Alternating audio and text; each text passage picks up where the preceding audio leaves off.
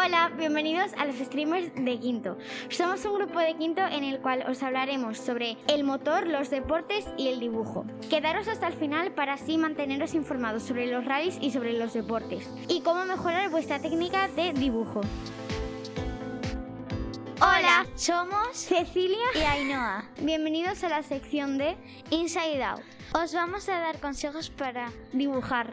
El primer paso sería hacer una cabeza. La, la tenéis que hacer muy redondita. Y da igual si no te sale perfecta. Segundo paso, los ojos. Es como una boca triste y debajo una contenta.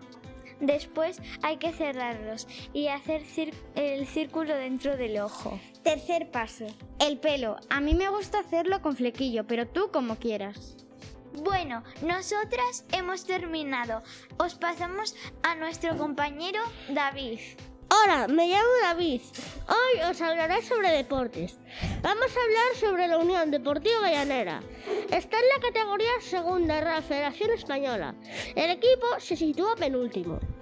Os voy a dar mi opinión. Si los defensas no la lían ni hacen errores muy graves, podríamos optar a la salvación si no la repesca. No tenemos más plantilla. Hasta aquí la sección. Los dejo con mi compañero Hugo. Yo soy Hugo y os vengo a hablar del Rally Princesa de Asturias 2021. Este año el Rally Princesa de Asturias inició en Morcín y finalizó en Ferroñes. El ganador ha sido José Antonio Suárez, también conocido como Cohete. Han competido 178 corredores, entre ellos Cohete, Bombi, Mora, Ares, Solans, Permía. Los coches que más han sido utilizados son los Saxos 106, los 208, Suzukis y 20 Wars Rally Cars, Skodas, BMWs 205 y Clios C3 Wars Rally Cars. Se neutralizaron los dos tramos, el primero por un choque al lado de la salida y el segundo por un atropello. Por suerte no ha habido ningún fallecido. Yo quiero dar mi análisis personal.